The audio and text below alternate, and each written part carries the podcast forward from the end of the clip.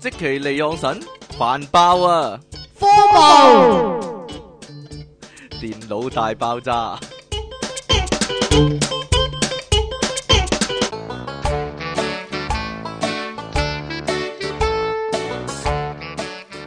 你係王祖藍啊咁，歡迎翻嚟 pocket.com 嘅電腦大爆炸。阿盧，點啊因為？EX 好電冇？腦大爆炸完咗，所以咧哦阿盧好多人估啊，究竟咁之前都 R 過啦。冇啊冇啊冇，之前唔係之前之前係咩啊？誒新電腦大爆炸啊嘛哦。咁嘅，即即新就出嚟。電腦大爆炸 R 係啦，即係點樣？大家大家係咁估啊，究竟叫 G 啊，即係電腦大爆炸 G 啊，啊，定係大電腦大爆爆知啊炸咯。疾風轉啊， 啊，係啦，或者電腦大爆炸續集之類，係你哋冇睇金田一啊，因為金田一少年事件簿出翻嘅時候咧，叫做金田一少年事件簿 R 啊，我想即係問咧，R return return 係咯咁解，R 邊度咧？ return 啊，歐洲洲啊翻翻嚟咁解啊， 終於翻翻嚟啦。點解咧會完咧？咁如果你都因問為有呢個無個，聊人你都問咯呢，個問題，咁你唔係呢個節目嘅忠實 fans 啦，真係咁就唔需要答你啦，係咪呢個節咁目啊嘅？忠實聽眾啦， 真係我真係俾你 好啦。好多，好亦都好多人咧，即係搞到呢個社會動盪不安啦。上係啊次講一講話完咗。係啊，今次有冇咩啊？今次有冇乜嘢即係報應啊？上次咧咪講過話咧，即係完嘅時候咧， 即係每次話係大結局咧，都會出事噶嘛。你有冇出事咧？啊今次你有冇啊？我有啊，喉嚨痛痛地咁樣，哦，冇乜嘢。咁我嘅媽帶我。食煲仔飯咁冇乜嘢。哦，你阿媽帶你去食煲仔飯就煲 Ờ, 咗你嚟 食，喉嚨痛，係煲咗個仔啊嘛。係啊，啊啊啊啊啊！好啦，咁樣咧，誒，我哋都係照翻講新聞，冇乜點變。雖然話係即係換咗個節目，其實係唔冇乜唔 同。其實如果你中意，你中意聽就繼續聽啦，唔中意聽都冇辦法嘅。哈哈咁點算咧？我哋冇辦法即係提高個人氣咧，即係做咗四五年咧，係啊，都仲都係係得咁，幾百人 like 我哋嘅專業，我真係覺得好興就係得咯。得幾百人聽嘅咋係嘛？呢個節目我唔係啊，我真係覺得好好憤怒好啦唔，滿意係嘛？同埋好意興闌好珊意興咯。難山同埋，即係咧咁多得唔人，到個得唔到個尊重可以話係啊，令你你即係你咧有咩嗰發啲表咧？你你嗰啲認真咁咪撈喎，咁嘅人啊，咩人咧？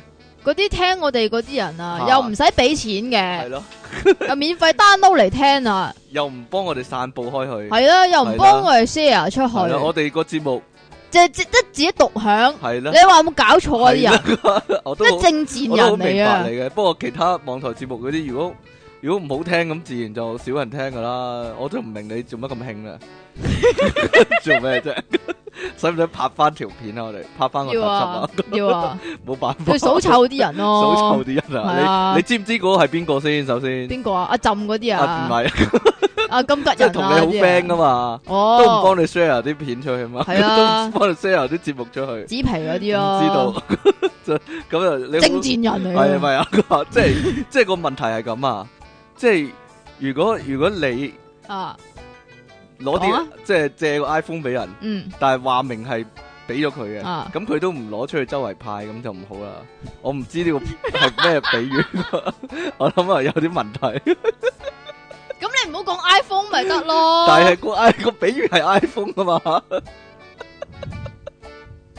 我都唔知啊，所以係啦，好難好難講 嘅，我哋都係拍條片啊，都係。咁你扮邊個啊？我係我自己，你你咧我特登整咗個髮型啊，扮噶。你咧係就啦染金毛得啦，我唔你就染金毛唔係我就一直剃咗個頭光光地咁扮嗰個咯。咁我染金毛啊？你留留留須我冇你要須喎你有須哎呀冇辦法啦，咁樣 真係，即係近來網台界可以話係。腥風血雨。多大事發生，係啊，好多嘢發生，唉，點解我边个哋啊？仲唔同我 share 出去我 啊哋？唔置身事外嘅？點解我哋可以置身事外 咧？呢個因為呢個就係一個問題啦，点啊？係咯。如果如果冇嘢啦，讲啦，唔好吞吞吐吐 你如果個問題就係你你冇收錢啊嘛，吓。咁你又好恨啲人 share 出去嘛？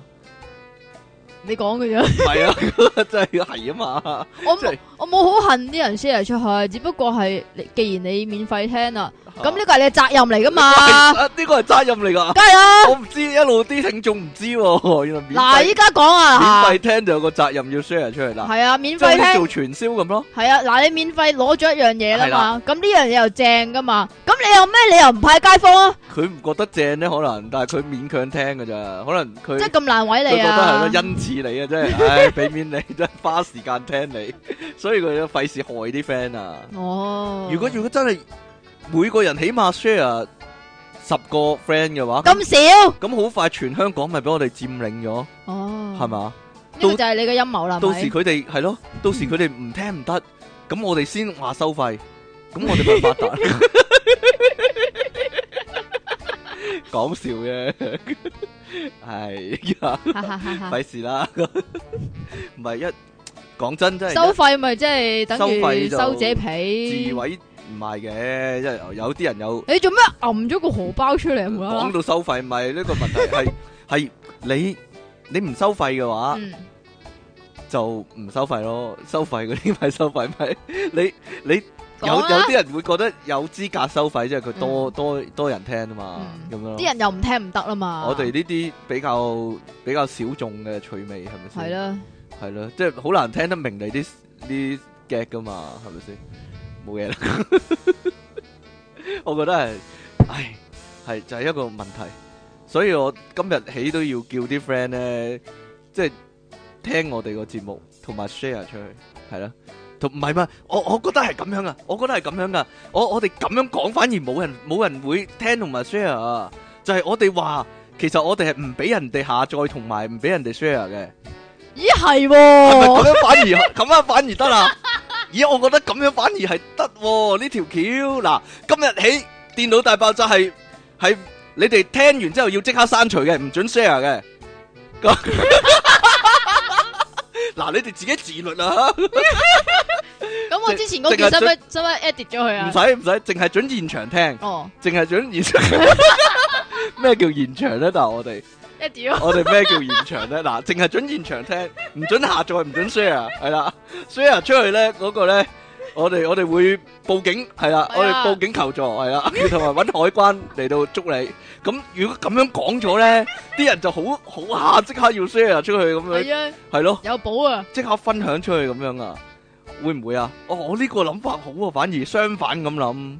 得啦，好一於咁啊，高招啊呢啲先係好，一於係咁。係啊，你好高啊，点解你笑得唔開心咧，子啊？你唔好咁衰個人 啦。好啦，到我哋嘅新聞時間啦。喂，呢、個你講定我講啊？我啊嘛，呢個你講啊？啊，你講啊，呢啊個我講？你咩？好啦，呢個咧，呢度诶，我諗世界各地歷史上啊，嗯直頭人類嘅歷史上啊，都一路有呢個爭論啊，嗯，就係男人究竟應該企喺度屙尿啊，定還是坐喺度屙尿咧？誒、我諗係一啲女權主義，即係即係膨脹女女權膨脹嘅屋企咧，應該啲人被強迫係坐喺度屙尿啦。你講正我屋企啊？正如你爸爸咁啦，會唔會啊？唔唔， 佢佢係自願嘅係嘛？唔係唔係被強迫嘅係嘛？哈哈但係咧，究竟坐喺度定企喺度屙咧？呢、個呢、個可能係冇乜爭論啦。喺香港嚟講，除非你即係娶着個港女老婆嗰啲啦。咁誒。係咩？係我屋企就中意企就企噶啦，係啦， 中意周圍揈就周圍揈啦。咁咧，但係咧呢單嘢咧喺德國嚟講咧就係、就係大件事喎、大新聞喎、竟然咧仲要咧上埋呢個法庭添、喎。有個房東指控咧，因為佢個房客咧企喺度屙啊，污糟就晒咯，滴咗落地，而咧佢廁所咧嗰、個地板係大理石嚟噶，原來咧哇佢話咧咁嗰咪啲。咁咪會誒，揦穿咗、揦爛咗個大理石嘅地板喎，啲係尿咯點解嘅？因尿酸為因為啲尿實在太毒啊嘛，啲尿有毒啊嘛，係啊，所以就有尿毒噶嘛，咁於是乎咧，佢就扣押咗咧佢嗰啲三千歐元嘅按金啊，即係咧，我想講咧，我電啊話裏邊咧，仲有一張咧係出體傾去完廁所之後個廁所地板即嘅係相 Eddie 嗰㗎，度啊嘛，阿 Eddie 都話冇冇所謂係咁噶咯，咁樣我覺得真係有同理心啊，Eddie 真係系啊不，愧係高人啊， 但係咧個廁所之後我去噶嘛，嚇關我鬼事咩啊。咁你叫我點算咧？好啦，大家估下呢單呢單呢單叫做大裁決點樣判法咧？即係究竟個法官或者法庭係幫男人啊定係女人咧？冇話定係幫幫唔房幫女東人點樣啊嘅，即係幫你企喺度定幫你坐幫喺度你不嘅幫襯。 呢個路透社報導啊，誒、其實咧喺德國有部分廁所咧，可能係會禁止男人企喺度屙尿嘅。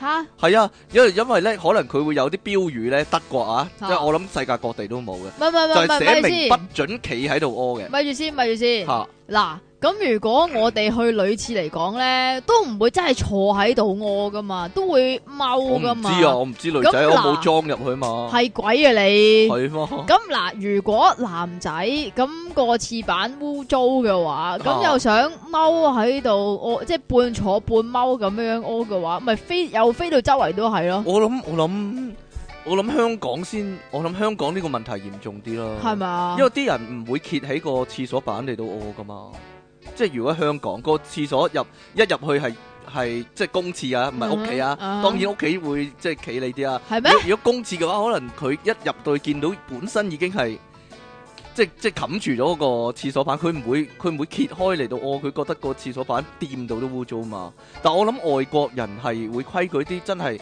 如果真係要小便嘅話，可能會揭起嚟到屙，因為個廁所板嘅功用係咁。啊我諗都係唔得。噶啦，都係唔得啊，都因會為激到啊。因為只要呢個世界有強國人嘅我話唔咧，關事嘅呢個咁啊，我諗我諗我諗好多人都係好多男人都係咁嘅。不過啊咧，包括你係嘛？不過咧德國咧就話咧，唔理我原啦來，原來好多地唔方咧，理我啦，原來好多地方 啊都會歧視嗰啲咧坐喺度屙尿嘅人噶，嘅係咩男人噶，係啊。例如説咧，佢特登有個字咧叫做 sit s s i p i n g l e r 哎呀，點樣讀邊啫？度啊呢個呢個翹口慘手點讀啊？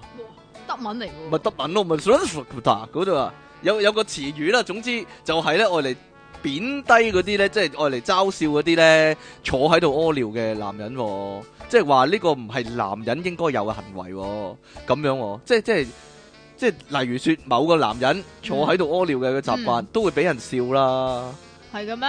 係啦，例如呢個節目就有個咁嘅傳統啦。就 或者聽呢個節目嗰啲人就有呢個傳統啦，咁樣啦。係得你咁衰格我嘅啫，唔係，其實你知唔知其實你屋啊企？人有冇聽呢個節目嘅你咧？知唔知啊？有好多啊，嚇，有潔癖嘅男士冇好多咧嘅，咋？都會坐喺度我諗例如沙啊。田你知唔第一知城點得一解個嘅啊？點解你知唔知點解啊？呢唔知點解啊？即係如果咧可以有幸跟住啊出體傾尾去廁所嘅關 話，咩就會知道事啫點解 啊噶啦。關咩事啫？好啦，不過咧呢個德國杜塞杜夫市啊嘅法官咧，阿漢克咧，佢喺審判嘅時候咧維護正義、喎。佢話咧誒，一定要預期咧企喺度屙尿嘅男人咧會同佢一齊住嗰啲人啦，偶爾會發生呢個爭執啊，尤其是係女人啊。不過咧，佢認為呢個唔能夠拎嚟追究啊，因為咧企喺度屙尿咧誒，連帶發生嘅破壞咧係你預咗係咁啦，即係。哇如果你 要搞錯同個男人一齊住，你會預咗有啲咁嘅情況。佢話呢，即係你預咗同一個男人結婚嘅話，個廁所板或者個廁所地下就係會一滴滴啦。例如男人都要忍耐女人好多嘢嘅，例如咧，例如 M 到嘅時候發神經嗰 啲咯，係咩？係呢。 咁啊，咁佢冇搞到個地板冇咗嘛？食咗佢咁唔嘛？係嘅，整污糟地板、咗床啊嗰啲都會嘅。床即會係嘅個咩？問題嚇，瞓覺過底咁樣唔會，你未試過啊？一生之中都。咁都試過嘅，哦咁自己搞翻掂噶嘛呢啲。咁你啲男人如果真係你同男賤人一格，齊住嘅話，你你哋就係賤格咯。自己去完個廁所唔搞翻掂，會我例如會我都鬼嘅多翻笪你。地噶嘛。係啊佢話佢話咧，男人係有呢個權利企喺度屙尿嘅。呢、個法官大人啪啪揼兩下個槌啊，即係男人係可以即係判決男人可以屙尿企喺度咁樣啊。就係咁啦男人可以屙尿，男人可以企喺度屙尿，梗係可以屙尿，但係企喺度屙尿係啦，即係唔好唔好點講咧，唔好剝奪佢企喺度屙尿嘅權利，呢、個叫做 係啦。你有冇抗議啊？你有冇 objection 啊？同個法官我個 objection 就係唔該你自己清理翻自己地板。黐線關我即係就喺呢度啫，啲大嘢難噶，即系你唔好，即系一系你就俾我去先， 你俾明你唔去明啊先？係嘛？你次次 同我，你次次爭同我爭爭廁所嚟用，哦，咁梗係啦，爭得屙得快好世界。尤其你嗱，啲女人就要去得好耐啊，啲女人去得好耐，呢、個就係要忍耐嘅地方啊。即係呢啲個社會大家互相包容嘅啫，我覺得係咯。男人就去得快，但係去得就快咪快而快而快而唔準咯，正， 快而正。一地都係啊！真係女人就去得耐啫，呢、呢個亦亦都係一個令人難以忍受嘅地方嚟。瞄得準啊嘛，各有各有優點缺點啦，可以話係每個人嚟講。 第二個新聞係點㗎？第二個，咦，其實咦應該係你講嘅喎點。解啊？你咁你跳咁一個我講呢個個。啦。咁咧，依家咧有好多車車咧都標榜住環保噶嘛，好啊環保意識抬頭啊，係啊。咁啊， 有啲車個直頭嗰啲材料都係喎，都係要好環保嘅喎。係啦。但咁係所究以竟好咧，定唔好咧？咁所以咧，近日咧有個英國嘅男人叫做湯尼，點解叫湯尼嘅咧？湯尼點解唔係通尼咧？係啊，唔係點解唔係東尼嘅 點解咧唔係東尼咧？通尼啊！但係呢個幾勁喎？Tony 咩啊？ ，Tony Stills 咯。哦，你識讀我嘅。梗係識讀 啦，唔係通尼史達。總之有個男人啦，叫東尼嘅，佢就換咗一架 Toyota 嘅環保車仔，環保車啊！叫咩啊？喂，叫做哇點讀啊？呢、個 à, Argo 咪 Argo 啦，是但 Argo 啦，是但啦，係從此咧，佢嘅噩夢就開始啦。點解咧？應該好正喎，最新嘅 Toyota 最新嘅 Toyota 係用綠色嘅環保素材嚟到做有嘅。乜問題咧？自從用咗呢個 Toyota 之後咧，佢架車就受到呢個松鼠嘅侵 擾啊！啲松鼠點樣整佢啊？架松唔係架松架鼠松架車咧就係咁俾啲松鼠咧就係咁咬啊，即係係食咁咬得㗎，啲天線又俾人咬斷啦，跟住嗰啲誒嗰啲氧氣喉啊叫做，總死之氣喉係啦，啊，嗰啲喉管啊，啲橡膠嘅材質啊，都俾嗰啲松鼠咬爛啊！佢個車木做㗎，有唔冇係搞 木錯啊？環保材料啊嘛，環保材料咯，究竟點環保法咧？真係木做㗎，因為佢話係用一啲咩馬叫做叫做咩馬？我唔識讀啊哦是但啦，尋馬啦，係咩嚟㗎？類似咁樣，唔識總之讀嗰個係字就咁樣讀㗎啦。 麻質嘅天然製成一啲誒嗰啲板啊，嗰啲門哦即啊，係嗰類似啲木咯。材嘅質地啦，我唔知啊硬，殼果咁質地啦，硬殼果啊，唔知啊，所以俾啲松松鼠係去咁咬磨咯，咬係咯。哎呀， 咁結果佢架車有有冇得整啊？要整四五次啊要，整四五次啊！係啊，但係每次送到去都免費整嘅。哦，係啊，但系你咁樣都煩啦，係咪先？唔知道啊咁、所以咧，有見及此咧，直頭呢個換咗佢 Toyota 直頭俾個架唔新嘅環保嘅佢喎，車佢，係 啊啦，直俾頭個一架架唔環保嘅嘅車佢，佢。 定還是有冇啲即係噴霧啊，或者氣味令到啲松鼠唔埋嚟啊？冇啊，嗱，寵物店咪有咧，即係如果你唔想啲家私俾啲貓搲，或者俾啲狗爬上去咧，有啲噴霧咧係噴咩咗咧，係啊有陣味啊，咁個貓同狗就唔會去嗰啲家私嗰度噶啦。我我知啊，係咪搽嗰啲咩萬金油唔嗰係啲萬啊？金油嚟啊，好先進嘅人哋嗰啲 已經好啦。咦呢、個喎正喎，有個十歲神童啊，嗯，我諗你細個都係自己咁噶啦研，究咗呢個溝女絕技喎，直頭有本秘笈 添噶，溝女秘笈，溝女秘笈係啦。溝女十幾式嗰啲，咁點解會咁？點解會知道咧？原來咧有個靚女咧，但係唔知係咪靚女咧，因為網上面唔使公開自己嘅樣啊。吓佢叫啊呢個點讀啊呢個 R U O K 七喎，我諗呢個是但啦，唔我係名嚟啫，冇得冇得，冇得讀噶。係啊，佢話咧佢喺批踢踢咧，即係台灣嗰個，可唔可以叫台灣高登咧？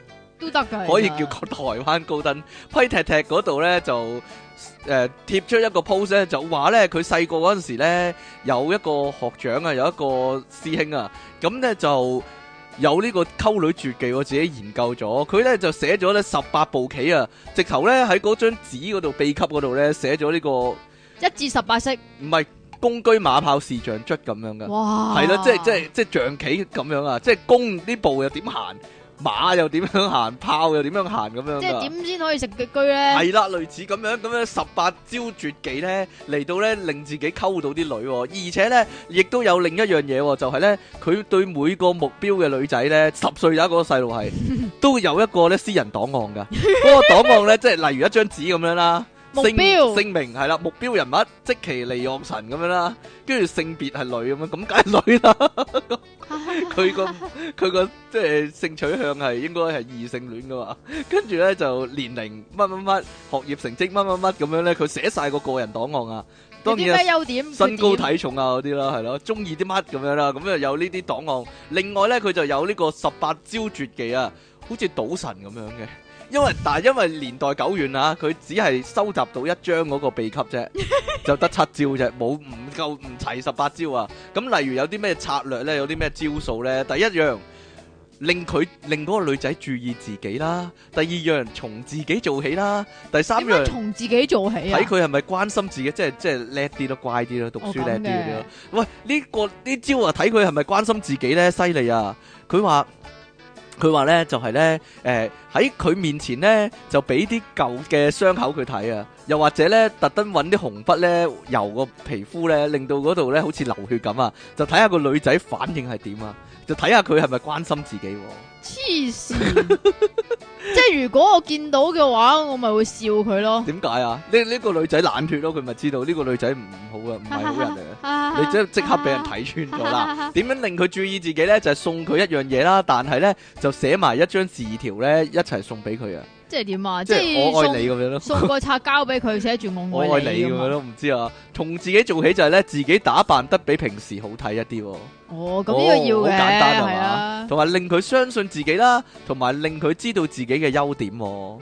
哇！但係得七招啫喎，都好合情合理喎，幾犀係啊利喎！呢個男仔十歲仔真係啊，唔知真係佢依家食幾多女啊難以係咯真係真係究竟佢依家識幾多女咧？前途無可限量啊！十歲仔就咁識諗，真係犀利，真係。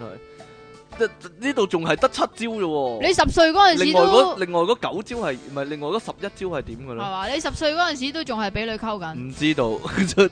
另外嗰九招去到最尾三招係點咧？跟住錫，跟住摸，跟住入咁樣。跟住十歲應該冇諗得咁深入嘅，應該。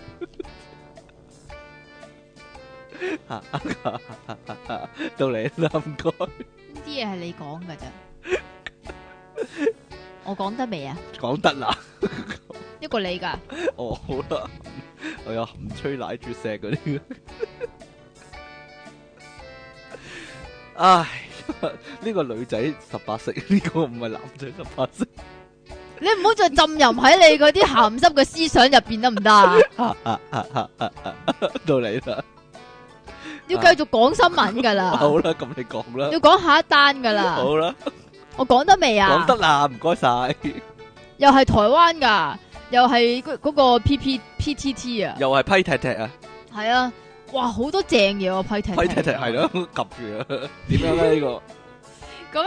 就有個網友就又喺呢個批踢踢嗰度發文啦，咁就話有個朋友喺一間公司嗰度揾工，即係一間幾正嘅公司，世界級嘅廣告公司咁樣啊，嗰度嗯揾揾工。工，咁咁就列晒啲條件出嚟啦，就呢個真係非常之犀利啊！吓，究竟點咧？好難思考嘅點啊，真係呢個真係勁啊！佢嗰個公司名要講一講嘅，就係、叫做香港商王和國際廣告有限公司嘅台灣分公司。咁吓，佢號稱全球第係香港出二大嘅廣告代理商嚟係咪㗎。真㗎？香港開㗎呢間廣告公咁司，佢講開香港應該係啦，成立已經超過一個世紀㗎啦。咁犀利，依家全球有七十九個國家，有二百八十九個 office，亞太區嘅員工仲有二千八百個人添。咁你話幾犀利啦？好啊係咪先？規模好大啦，係啦，超級大規模啦。咁佢呢就要請人、喎，然之後呢，咁大家都想知道呢間咁正嘅公司嘅福利制度有啲咩噶啦，啊即係有冇有醫啲咩療福津利貼啦，係啊，咯，有冇嗰啲即係冇糧咩出有冇得借糧啊嗰 啲啦 係。啦。借錢啊嗰啲啦，出糧啦。咁大間公司唔會出唔到糧咯，我想有陣時好大講。間近大間嘅公司都會出唔到糧㗎。嗰間好細嘅我咋，出哦就唔到唔知道嗰間，算啦。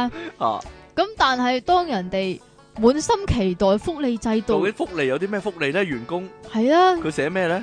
佢佢寫寫住三個字，三個字，係啦，大家估下三個字係乜嘢？你估唔知先？道唔知道啊？好乜正咁樣，又冇好乜正嘅，佢話還不 錯還喎不。錯，即係福利嗰欄度寫住還不錯咁樣。係啦，究竟還不錯係點咧唔？知道，因為其實嗰張嘢咧就好似勞工處嗰啲咧，嚇即係職位，跟住要入，跟住誒、呃即係工作時間類似咁樣啦。跟住喺下下低福利咧，本來人哋嗰啲就應該寫即係七日大假，又話誒、呃即係員工保險啊之類嗰啲啊分娩假嗰啲啦咁樣啦。但係咧佢就淨係寫咗三個字啫，福還利不還錯。不錯，我覺得咧，真係太有神啦，太有神太啦！嗰啲太犀利啦定呢個係。寫呢份嘢嗰個人係搞笑啊！純粹寫呢份嘢嗰個已經即係你已經著遇到一已經係個即期級數嘅搞笑高手可以點話，啊 我唔知道已經係收到呢個廣告嘅效果啦。咁我係咪講呢個啊？係啊，哦，大家有冇幻想過呢？如果自己中六合彩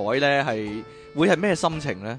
即係你你可能會幻想，哇，好開心啊咁樣啦。嗱，其實依睇家下就中幾多錢啦。中幾多錢啊？即係中頭獎啦。啊，吓、會會點樣？哇，唔係嘛，好開心啦！即係你想象之中自己有幾開心呢？嗱，依家唔使想象啦。原來呢，根據呢、個即係都市報嘅報導啊，誒，因為又有個研究學要研究學者呢，就做咗一個叫做測試呢，就掃描嗰啲人嘅大腦掃描。咁誒嗰個個大腦腦電波嗰個活動啊，咁其實乜嘢情況下你會等同於中六合彩一樣咁開心呢？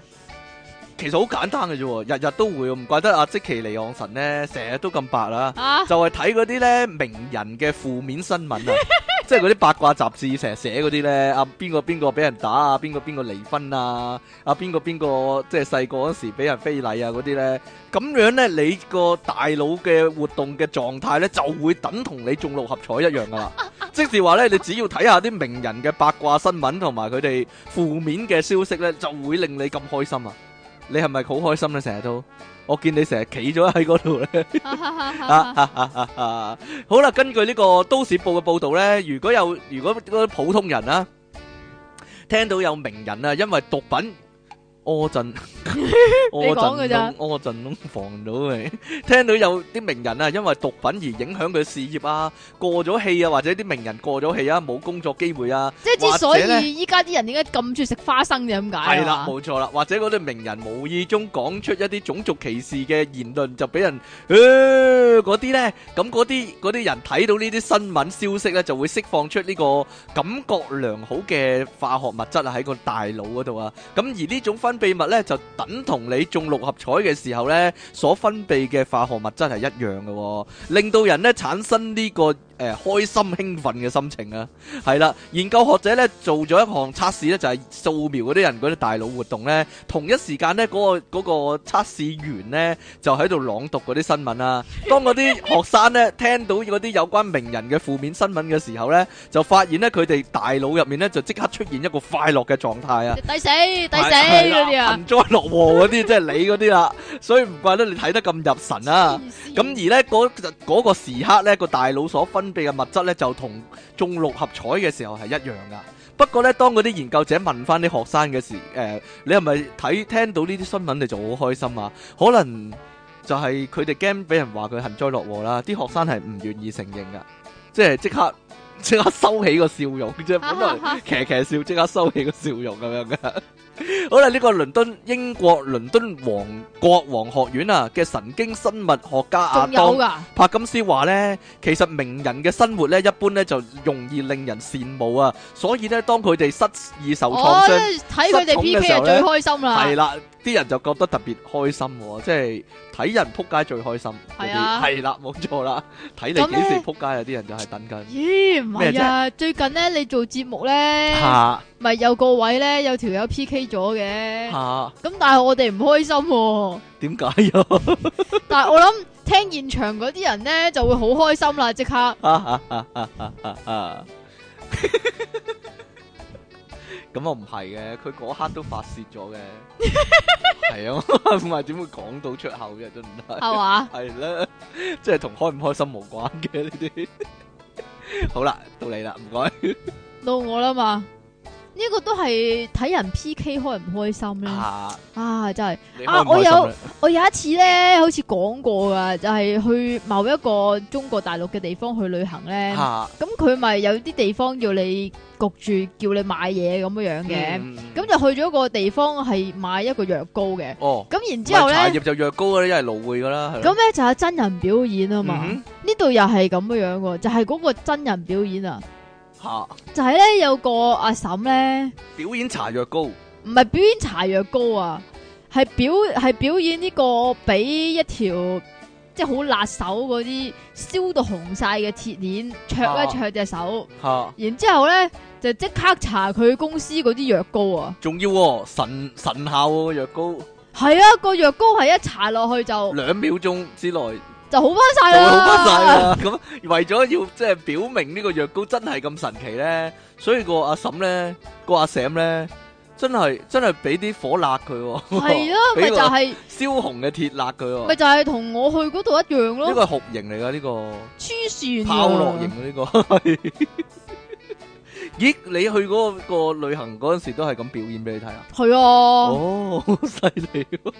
勁啊你！咁有網友咧就話咧，即係依家咩都爭啊，連藥膏、連賣藥膏嗰啲都要賣藥爭膏啊，發達㗎，你係知係啊啦，要用用條命嚟到搏 啊！所以咧推推介佢哋入圍下屆嘅金馬獎啊。我諗有機會要俾呢條片啲聽眾睇睇啊，因為咧片入面嗰、個嗰個阿伯咧嚇七情上面啊， 跟住一查哦，舒服晒咁樣噶，係啦，大家一定要睇睇啊呢、個。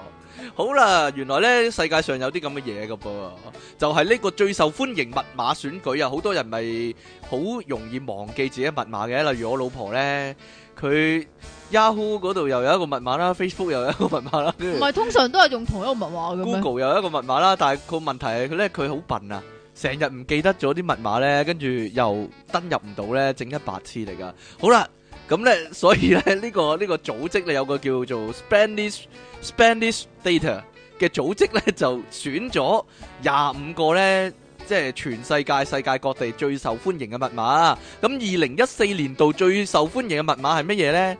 唉，我諗呢個世界都係都係笨笨人多噶啦，最受歡迎嘅密碼你有冇用啊過呢個密碼？真係激死我冇用過。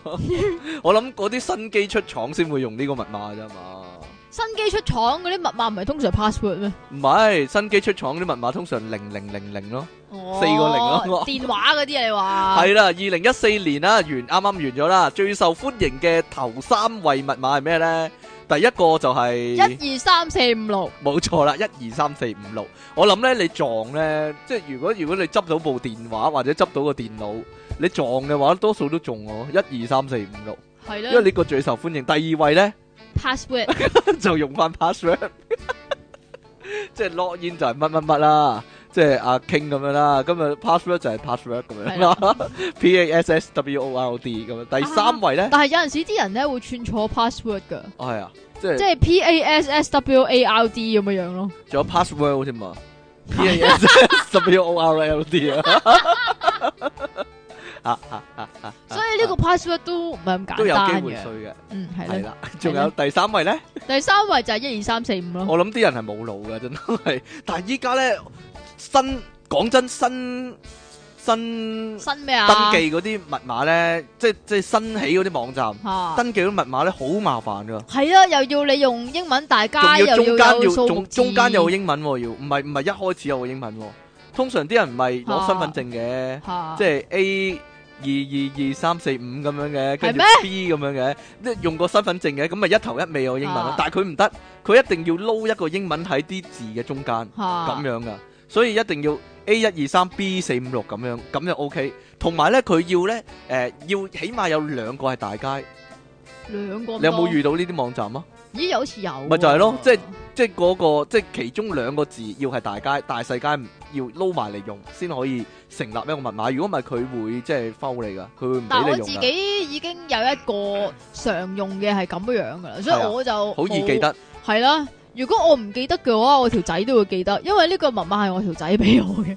我諗啲我諗啲人咧，好好多時咧都係都係驚自己唔記得啊，因為第四、第六、第七咧都係一二三四五六噶，第嗱嗱，例如第四位咧就係呢個一二三四五六七八，第六位咧，就係一二三四五六七八九，第七咧，就一二三四。我仲諗我啲真係人想有有點事咧嘅真係，可能有仲有好易第破解佢啲密碼第真係，第廿二同埋第廿三都搞笑喎。係咩第咧？廿二咧就係六九六九六九，六九六九六九，第廿三咧，一二三一二三，一二三一二三， 唉，真係點解唔用自己名咧？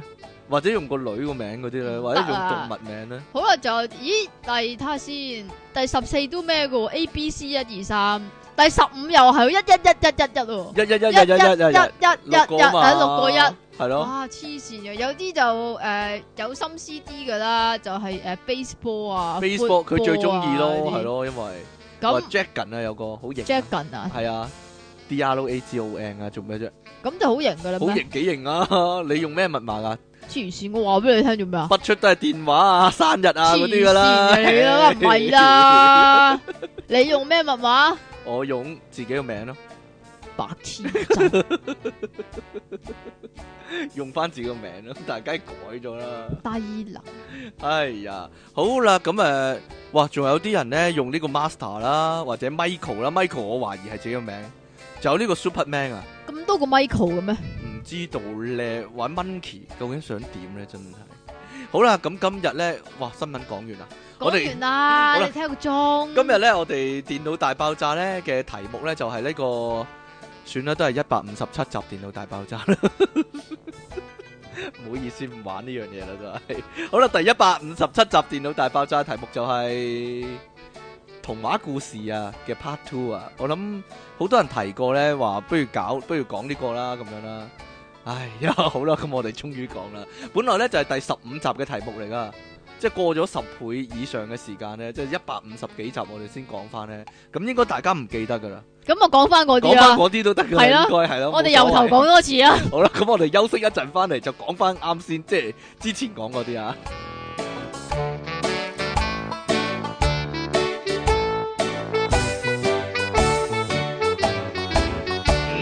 繼續係電腦大爆炸，繼續係出體傾同埋即其利昂神啊！我都真係好嬲咯，因為咧聽眾咧成日都唔寫信俾我哋， 咁我琴日話喂我哋重開啦。 你快啲寫信嚟啦，咁啲聽眾先至夾硬擠啲信俾我哋咯。所以有得你讀啦，阿即奇你有新，我好中意讀啊， 點啊？你講啦，你講先啊，我講先啊。好啦，佢話咧，如果個童話古仔咧係鹹鹹地嘅，要唔要喎？因為佢睇過咧呢個恐怖格林恐怖版格林童話，其實白雪公主係好淫蕩噶，佢同父皇咩咩咗之後咧，所以先俾皇后整佢走喎。係咩？皇后亦唔係佢後母啊，而係佢親生媽媽嚟噶。而七個小矮人呢，係暗示緊某種交易啊。咁樣呢，即係七得得得得得得，七個人得得得嘟嘟嘟嘟咁樣，咁樣呢，令到白雪公主得到森林勢力嘅保護喎。哇哦你哋可以留意下，皇帝從來都唔喺故事度出現啊，而皇后要殺死公主嘅藉口亦好戇居，靚過佢就要殺，咁全世界咁多女人殺得幾多個啊？格林原版小説呢，其實仲揾到噶，不過有呢，話有話個皇后通常係英文版冇咩？皇后係佢後母啊，唔係皇后，淨係就咁皇后一個，妒忌佢係咯係咪啊？係咯。咁白雪公主係邊個國家嘅公主啊？我點知啊？佢冇咁都係講。嗰個國家噶佢啦冇，黐線應該得一個國家嘅啊唔係啦，啫佢。無啦啦講公主，咁可能有好多公主咧。哦，因為我有嗰個原版格林童話嘅中文書啊，咁咪點啊？好就威係就係咁講緊呢個鹹濕梗，哦話咁嘅。佢同啲七個小矮人輪流係咯係啊，就 好正啊嗰個。 到你啦， ，Hello King and Jackie 講起童話故事，細個嗰時成日聽啲故事話有對夫婦生唔到仔，然後就求個天，所以我呢、個。一直以為 B B 係要兩公婆一齊對住個月亮球翻來的，而一直都不知道原來要一男一女做 dot dot dot 啲咁嘅嘢㗎。到我小學六年級有次看電視，入邊好仔細咁描述嗰個過程，我簡直大吃一驚。咩電視嚟係㗎？啦，咩電視咧？我好想睇下就。係整蠱專家。吓吓超級 in shock 喎！從此我就不再天真啦，嘻嘻！揸支槍去打仗嘅大笨象上。不期嚟嘅呢個。 好啦，童話故事 Part Two 啊，兩位節目主持，你哋好啊！故事係咁嘅，從前有兩座雪山，山上面有兩座廟，廟裏面有兩個和尚，和尚同和尚講，得啦從，前有兩座雪知啦山，山上面有兩座廟，廟裏面有你阿媽兩個和講過啦尚，和尚同和尚又講咁樣喎，跟住和尚拖住和尚隻手跳下跳下，一路唱住 Let It Go，Let It Go，從此佢哋就過住幸福美滿嘅生活啦。完。King Sir 離岸神大結局呃人， 係 King Sir 離岸神大結局呃人。你急我唔急，但係又急到 gap gap 聲嘅心急歌上。雖然好無聊啊，但係都讀啊。點解呢？因為下面嗰、個嗰封信呢係咁噶。從前有座山，山上面有個廟，廟裏边有個和尚講古仔。從前有座山，山上面有個廟，廟裏边有個和尚講古仔。從前有座山，係咪好詭異咧？蘇兒姐姐，阿 Suri 姐姐啊，阿費迪雲啊，你兩個不如結婚啊！你哋諗埋啲嘢一樣嘅，真係俾你激死啊！真係好啦，我哋開始我哋嘅童話故事唔啦係。仲有嘅咩？冇啦，呢啲誒臨尾讀嘅呢啲，我臨尾香嘅好啦，係啦。咁我哋點講咧？可以話大家一齊進入一個純真無邪、天真無邪嘅世界。係個個嘛？即係聽完呢啲童話故事咧，都一一啊都個全部瞓着晒一個啦。孩子念係啦。呢個就氹大家瞓覺。阿媽有冇氹你瞓咧？即係講呢個童話故事。有噶就有啦。從前有座山，山山上上有個廟，廟。和尚。廟裏面有和尚。我諗呢個呢係係全地球最無聊嘅一個古仔啊！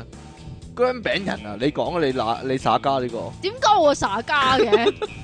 嗱，其實姜餅人姜餅人個古仔可能唔係咁多人聽過，係會唔嘛？會啊？就係無啦啦有間屋，咁屋裏边咧就有個個阿夫公同婦。阿婆，咁就整整咗一個姜餅人出嚟，係咁啦啊姜餅人好香好香，咁好多人都想嗒咗 佢喎，咁個姜餅人突然間就有生命啊！唔知點解，係咯冇冇講點解啊？冇講咁佢㗎。突然間跳起個，個姜餅人話：哎呀，我唔想咁快死喎。咁跟我唔住想俾你佢就食啊！咁樣走啊走啊走啊，咁啊走咗出街 咯。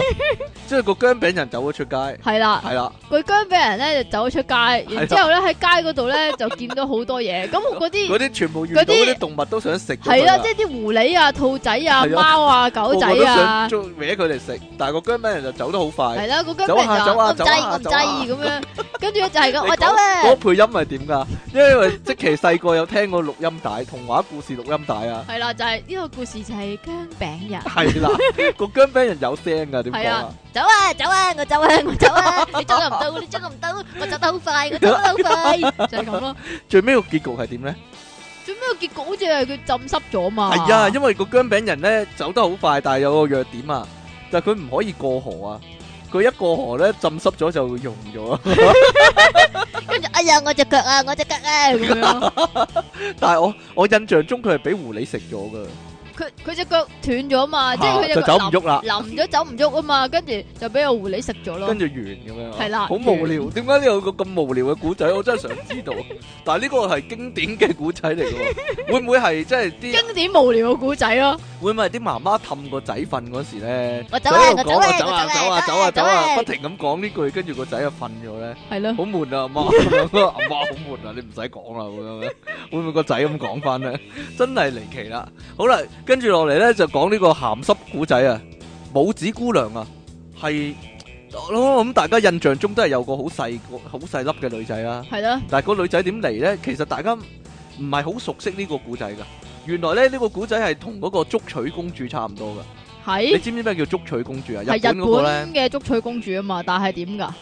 日本個捉取公主就係嗰個阿伯好嚇想有個女，因為佢冇冇啊哦冇老係婆，喎跟住佢然之後向月亮許願啦，嚇，係啦，真係向月亮許願，跟住呢，過幾日呢，嗰嗰支竹呢，就生咗個撲一係聲，啦咁生就咗有個個女仔出有嚟個咯。女爆出嚟。系啦，咁但系拇指姑娘咧就類似嘅，嚇就係有個婆婆，佢啊有個個婆我知啦，有個婆婆咁佢咧就係誒隱即係誒嗰啲隱士啊修女嗰唔係啲嚟嘅。唔係突然間咧，佢有一日胃痛喎，啊就生咗出嚟，啊係，啦，唔係係個婆婆向即係又係向呢個神咧許願啊，話佢咩神嚟㗎？我唔知咩神咧，有個女。 ，B B 神咁 嘛。咁啊，佢佢就點知有一日有棵花咧，有花冧啊，啊開咗就有個細路好細粒嘅細路女喺入面咯。但係個女仔咧，唔知點樣走咗出街之後咧，就遇到好多唔同嘅動物啊。咁其實有啲似姜餅人嘅，但係跟佢住跟住又係食咗個女仔啊唔？係要食咗佢啊，就係、仲變態啊！點啊？例如佢遇到個青蛙，嗯，遇到只鼹鼠，遇到個甲蟲，啊，全部都話要娶娶佢做老婆婆，真係好鹹濕嗰啲古仔，係啊。但係咧個青蛙想娶佢做老婆，但係個拇指姑娘嫌佢醜怪就走咗撇咗，因為因為有咁啲拇指姑娘咪仲更加醜惡，之後有，但係人嚟噶嘛拇指姑娘，佢點可以佢喺個個花啊嗰度爆出嚟噶嘛但，佢人形咧，起碼都係 要講嘢嘅啫。咁佢佢佢佢佢就最多咪人形嘅佢又花，坐個荷花咁啊走咗噶咁樣噶啊。後尾有隻甲蟲擔咗佢咧，個甲蟲又話要娶佢做老婆，但係咧甲蟲阿媽話咧，拇指姑娘得兩隻腳啊，佢哋有六隻腳啊，所以咧佢拇指姑娘好核突啊，所以唔唔唔俾個仔嫁哦娶佢啊。咁啊，後尾個地鼠又話要娶佢。但係阿拇指姑娘諗，哎呀，如果嫁咗個地鼠，咁我以後咪要喺地咪搵窿捐底咯地底生活就啊唔可以出嚟咯，出嚟又俾啲人剝個頭咯咁樣啦。係 咩？咁佢又唔肯嫁，後尾佢就嫁咗俾個精靈王子啊！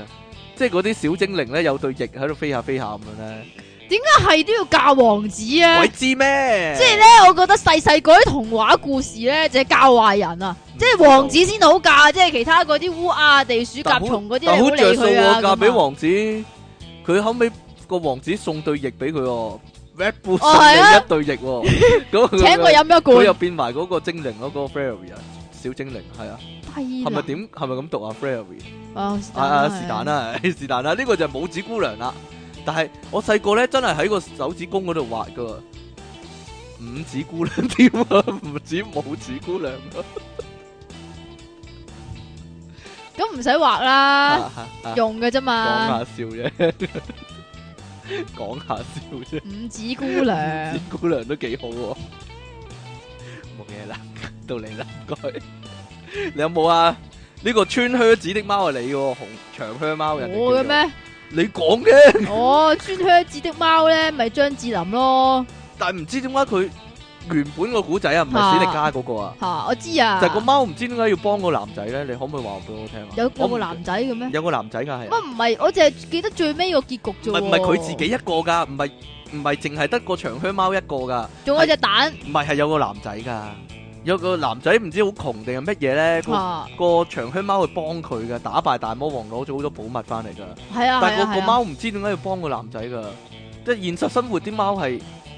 你鬼得你啊嘛。 係唔會幫人咯，你唔會幫人咯，係只有人幫佢咯，佢一個貓係唔會幫人咯，但唔知點解啦。嗰、個男仔見到個又貓咪對佢有恩嗰啲又啊？曉講嘢，又又曉着靴，唔過得驚噶，真係好奇怪真係。冇嘢啦，算啦，唉暫時唔好理呢、個。我我講一個好簡單嘅，就係、呢個斧頭，有個樵夫，有個農夫， 有個樵夫去斬樹，點知斬斬下佢樵夫嚟噶嘛，應該應該應該揦得個斧頭好實噶嘛。但但我唔係唔知知點解點解佢唔佢善手咧，斬啊，一 善手啦，咁樣飛咗落，飛咗落個湖嗰度，跟住個湖嗰個仙人就上嚟啦。呢個斧頭係咪你抌落 嚟噶？佢好嬲啊，因為個斧頭插咗喺個頭殼頂嗰度。哎呀， 呢個斧頭係咪你抌落嚟噶？ 你有冇搞錯啊？你講晒粗口咁樣，個個個樵夫就唔係啊，唔係啊，唔係啊，咁樣。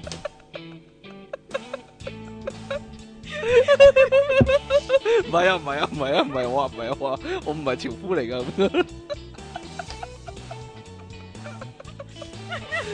吓，唔係有個阿 King 同我即期就去湖邊嗰度，跟住就唔小心阿即期跌咗落去個湖嗰度，跟住咧個湖嗰個仙人就出嚟啦。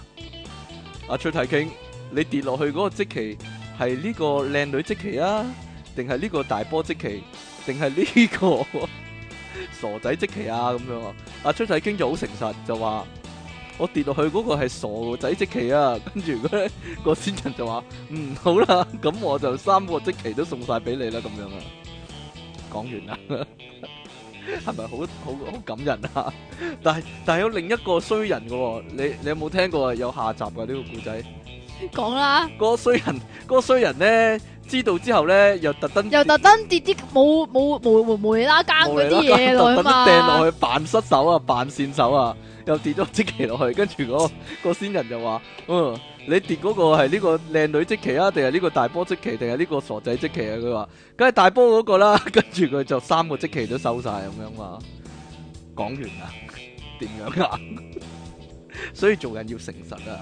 如果嗰個即期係傻嘅 傻仔嚟嘅，咁你就老實話俾人聽啊嘛，你何必喺度講大話啫？係咪先？哎呀， 就係、咁樣啦。好啦，呢、個呢、個要讀得好小心，呢、個點讀啊？喺而家 係乞係乞衣王子。人哋係乞丐噶，黑蓋王子就係防止啲小朋友讀錯啊！但係我啊，點解我細個聽嗰陣時係乞衣王子嘅？乞丐啊，唔肯通我定係唔乞通我丐阿啊爸，衰假？ 唔通我阿爸特登乘機講粗口？你全家啊都係叫噶啦，乞衣王子咁樣，乞衣王子， 我讀得好快㗎啦！啊吓，乞衣王子，啊個個個古仔好簡單嘅，好簡單啫嘛，就係個乞衣咧同個王子咧唔知點解一樣樣喎，個係啦，跟住跟住個王子就撈亂咧。身份啦。係啊，就唔知做咩事話，我哋玩撈亂身份遊戲係啊，我咁做個乞衣，王你做王王子子啊，個咁啊王子就咦，你又有嗰餅帶咩？吓你又有個餅帶， 點解你扮聲？點解你扮小新 聲啊？咁個王子於是乎扮咗乞衣啦，咁就喺個隧道嗰度咧，每下每下個口手個口琴。 口琴啦，呼呼呼呼呼呼呼呼呼咁樣， 不停咁樣。跟住點知咧，個王子咧就唔知道原來做乞衣好慘噶，又有嗰啲大陸嗰啲嗰啲人咧操縱啊，跟住佢話：嗯，你黑得唔夠喎，斬你隻手落嚟！就真係斷咗啦。手起刀落就斷咗啦，啪一聲就斷咗啦。 點算咧？點處理咧？呢、個問題冇辦法， 有陣時嘅嘢。好啦，講完呢個乞衣即期之後咧，咩啊？做咩噶？關我咩事啊？後尾咪發現佢哋係兩兄弟嚟嘅，其實我即係又係嗰啲咩二奶仔嗰啲咁啊？似樣我都唔知啊。但係我唔係好知道乞衣王子嘅結局係點，我淨係知道兩個交換咗身份。因為我以前誒、呃你知唔知係點啊？係點啊睇一個應該係法國嘅， 博洛卡的牛棍啊嘛，唔係啊，係一個法國嘅真人做嘅卡通片啊，真人即係做真㗎人即係啲和做啊尚做唔嘅。係哎呀，真人做嘅，即係俾小朋友睇嘅故仔啊。真人做嘅又俾小朋友睇，係啊好矛盾喎、通常真人做真人表演嗰啲唔係俾小朋友睇噶，係咧，咁啊 唔係卡通嚟噶，係話劇嚟噶。唔係話劇啊，係劇嚟㗎，嗯嗯嗯嗯嗯。跟住後尾點咧？我睇啦， 個黑哥同個王子，因因為咧因為好無聊㗎。你其實黑蓋王子咧，你你要點做啫？你要睇其實都係睇佢第一集點樣調亂咗我身份嘅咁啫嘛。係，但係咁你調中間亂嗰啲好瑣碎咯，就好似木偶係咯奇遇記咁中咯。間嗰啲就睇下個王子點 P K 咯。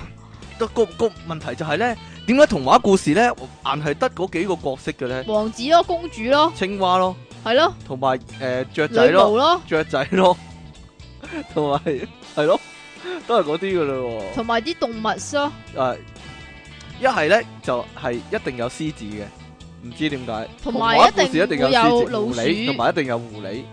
係啦，好悶嘅嗰個世，嗰、個世界係好悶。係，啊，點解冇企鵝嘅咧？係咯，冇企鵝啦。我諗小朋友唔識企鵝啩。因點為解我唔識喎？唔唔知我哋，我諗以後又冇樹熊啦。係啦，係咧，點解童話故事又冇黑猩猩啦又冇鼠熊咧？係啦，冇星星㗎，但係有馬騮。有個童話故事就係咁啦，點啊？有馬騮喺樹上面嗯就玩嘢，嗯。係啦，就完咁樣啦，玩完係啦，哦好啦，玩咗啲嘢，好呢嗰個啲嘢係咩嚟咧？呢個古仔唔理我嘅，青蛙王子啊，又王子係啊，我今次因為上次煩我煩啊聽翻咧，上次嗰啲咧就好多公主啊。吓，今次我就特登揾啲王子，但係啲王子啲公主咧，哦啲公主咧硬係咧好好開心愉快嘅喎，但係啲王子硬係好慘嘅喎，係啦，又要做乞衣，啊又又要做要做乞青蛙，要做青蛙嗱，點解呢個王子又俾人變咗做黑，又要做做青野蛙咁慘獸，咧？係咯，啊真係好好，我覺得男女唔平等，即係現實世界就男男權大啲，唔係喎依家都，但係童話故事咧就女仔多數都係公主病啊，真係。啲女仔咧，通常公主病咧就係唔係王子就唔監啊，係咯，就係咁嘅問題啦。嗱，青蛙王子就係啊，然好唔明係顯啊，然之後咧，啲王子咧又唔知做咩事咧，要考驗啲公主啊嘛。即係我係青蛙咁樣衰，你都嫁俾我，好但啦佢，唔我話俾你知，我其實係王子嚟但㗎。佢唔咁係特登考佢嘅，因為個王子唔知點樣中咗詛咒噶，係啦，係咧。跟住即係嗱呢個呢個嗱即係又係巫婆詛咒佢，你王子咁得意啊嗱，好我就變你做青好蛙似。因為個王子開頭好口臭噶，即係即係鬧人啊，所以先俾人，所以先俾人變咗青蛙，所以你小心啊，你直情啊係，我咯。又唔係王子，但係你口臭啊嘛你黐，線你俾人變咗啊，你下一啖變走氣你對波咁樣， 啊咁變走咗啦。要揾個王子錫落去先至可以大翻咁樣啊，咁冇王子㗎嘛呢個 世界，要揾兩個王子一齊錫先得。一個都冇啦，點變兩個俾 你啊？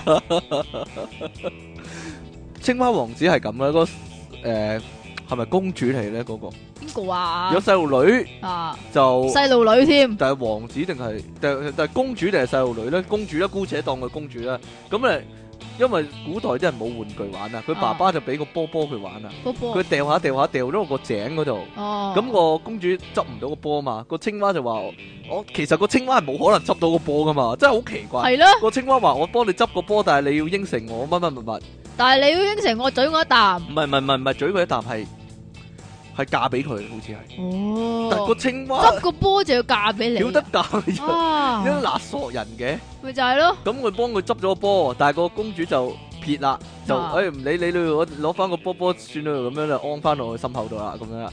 咁咧，個爸爸俾個波波佢玩 啊，然之后安翻落我心口跟住度。個青蛙後尾上門揾佢負氣啊，就同佢講嘢，但係啲人咧唔會唔會咁諗諗噶。青哇，蛙識青蛙講要講嘢，嘢，攞佢去表演賺錢啦，咁樣啦。佢唔會咁諗噶喎，童話嘛，OK，啲人真係好人嚟噶，真係呢真係個世界白痴啊真係好人嚟噶。 咁但係咧，本來咧個個爸爸應該咧幫個女咧主持公道噶嘛，但係個爸爸真係幫你不幫親佢話，你應承咗個青蛙，你一定要嫁俾佢咁樣都有。呢個咩爸爸嚟噶？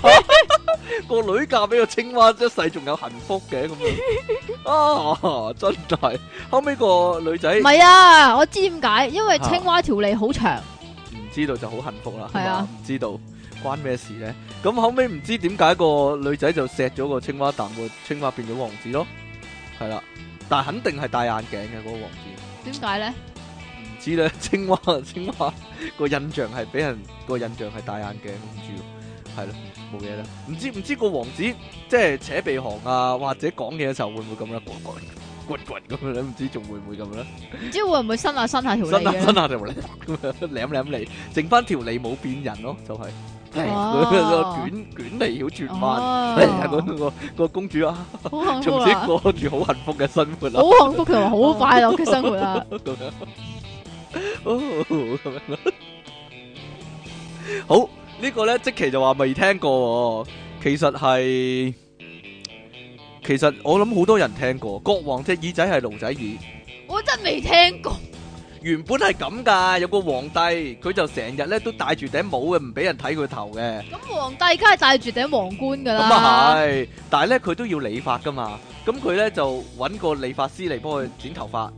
咁咧，但係咧傳聞就係咧呢個皇帝咧，啲理髮師幫佢剪完頭髮之後都會殺咗個理髮師。個理髮師就好驚，哇唔係嘛，叫我咁會唔會殺咗我噶咁樣啦？咁、個皇帝咧一剝個皇冠，個理髮師就吓，就覺得好驚訝啦，因為個皇帝個耳仔咧好似驢仔咁噶，生咗喺個頭殼頂度噶，一隻動物嘅耳仔咁樣噶。跟住個理髮師就不動聲色啦，就唔敢講嘢啦，因為驚講嘢就激嬲個皇帝殺佢啊嘛。咁、個理髮師幫個皇帝剪完頭髮之後，個皇帝就同佢講：嗯，三日又三日，你去咗邊啊？咁樣啦。個皇帝就同佢講：嗯，你今日見到嘅嘢，千祈唔好同人講啊！如果唔係有咩風聲泄漏出去，有殺冇賠咁樣啊，拉你出五門斬首。我你諗做口水做想完點啊 咧？做完呢集之後呢，啲咪呢又要換過啲套 啊。唉，好啦，咁嗰個理髮師咧，因為好似即期咁啊，好八卦，關佢咩知道呢個事啊天大嘅秘密之後，就好想同人講，但係又驚俾個皇帝殺咗，又唔敢同人講，咁就屈住屈住咧，就哎呀，好鬱悶啊，又唔可以講呢個秘密同人分享一下咁樣，咁於是乎佢就掘個即係掘個窿，跟住埋個頭喺地底度嗌啊！國王個耳仔係驢仔耳啊！咁樣啊，然之後咧。唔係國王個頭頂有對驢仔耳咩。係啊，國王個頭頂係有龍仔耳，跟住好大聲咁嗌咗，咁就舒服啊，舒服晒咁樣。跟住咧，佢又不時咧揾啲樹窿啊，或者伸個頭入個水入面啊，就嗌啊，國王個頭頂有龍仔耳啊，咁樣啦。咁佢就啊，即係輕鬆愉快過日神啦、但係點知咧，總之有一日咧，佢就上 YouTube 啊，然之後唱俾咗人俾 唱人咗首歌，唱起你那無言無依當跟你接近，唔係啊。跟住佢就上咗位啦，係咪咁啊？唔係啊，類似係類似係嗰啲嗰啲樹窿啊、地窿啊嗰啲有回音啊，嚇咁就嗌翻出嚟啊，咁就全個國家啲人都知啦。嚇咁個國王後尾原諒咗佢話：，唉，其實我我自己有呢個秘密都好辛苦，你咁樣幫我公開咗咧，咁我都舒服啲啊，咁我都唔會殺你咁樣啊。咩結局嚟我唔知點㗎？解會咁啦，我都唔知個教訓喺邊。不過咧，傳聞有個版本咧就唔係國王個耳仔係龍仔耳。係咩啊？係你隻鹿耳仔係佢佢佢個國王係叫嗰個人幫佢剃毛噶，啊？咁樣噶，個、哦個人又係見到啲奇怪嘢咁樣噶，哦，係啦、唔知係乜嘢啦，但係就但係我就唔知係咩啦。你講白啲啊，不如國王有兩樣嘢咁 樣咯，我唔知道啦。哦咁但嘅係國王 國王塊皮好鬼長嘅啫，我唔知道。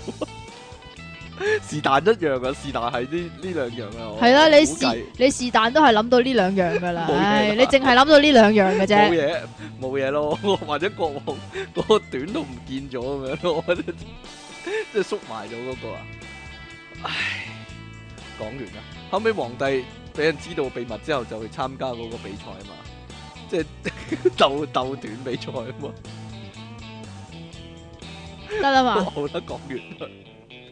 好啦，到你呢個，你有冇啲古仔啊？呢個啦，冇啊，呢個呢個咩啊嚟㗎？手指穿窿嘅男唔仔係啊啊，呢個古仔你咪啊好多呢個老係師講嘅，啊？話嗰個丹麥定係荷蘭呢？哦，我知啦，荷蘭嗯荷蘭。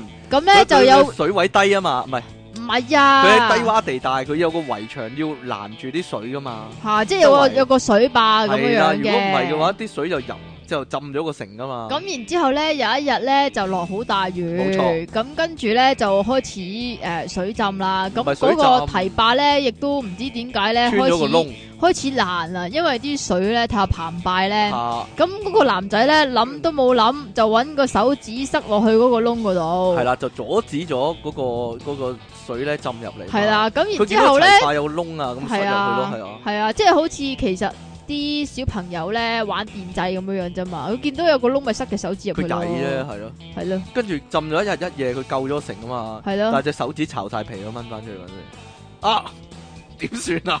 巢晒皮啦咁樣啊！但係另一個版本我又有呢個故仔。係嘛？系啊，就唔系手指咯，哦，系咯， 后尾要消防员即系即我系知啊，成係个堤壩掹翻去救佢咯。我知啊，係兩隻手同埋一條脷啊嘛。 兩隻手咁然之後，誒下啊低誒仲有對一個面窿又穿啦，咁點咧？對面咧，唔知點解又有條脷伸翻過嚟啊嘛。吓吓，嗰個係周星馳套戲嚟啊㗎，你知唔知啊？點樣啊？我睇呢個古仔嗰陣時咧，嗰、個男主角咧叫 Copperfield 啊， Copperfield，David Copperfield 係啦，係咩？高柏輝啊？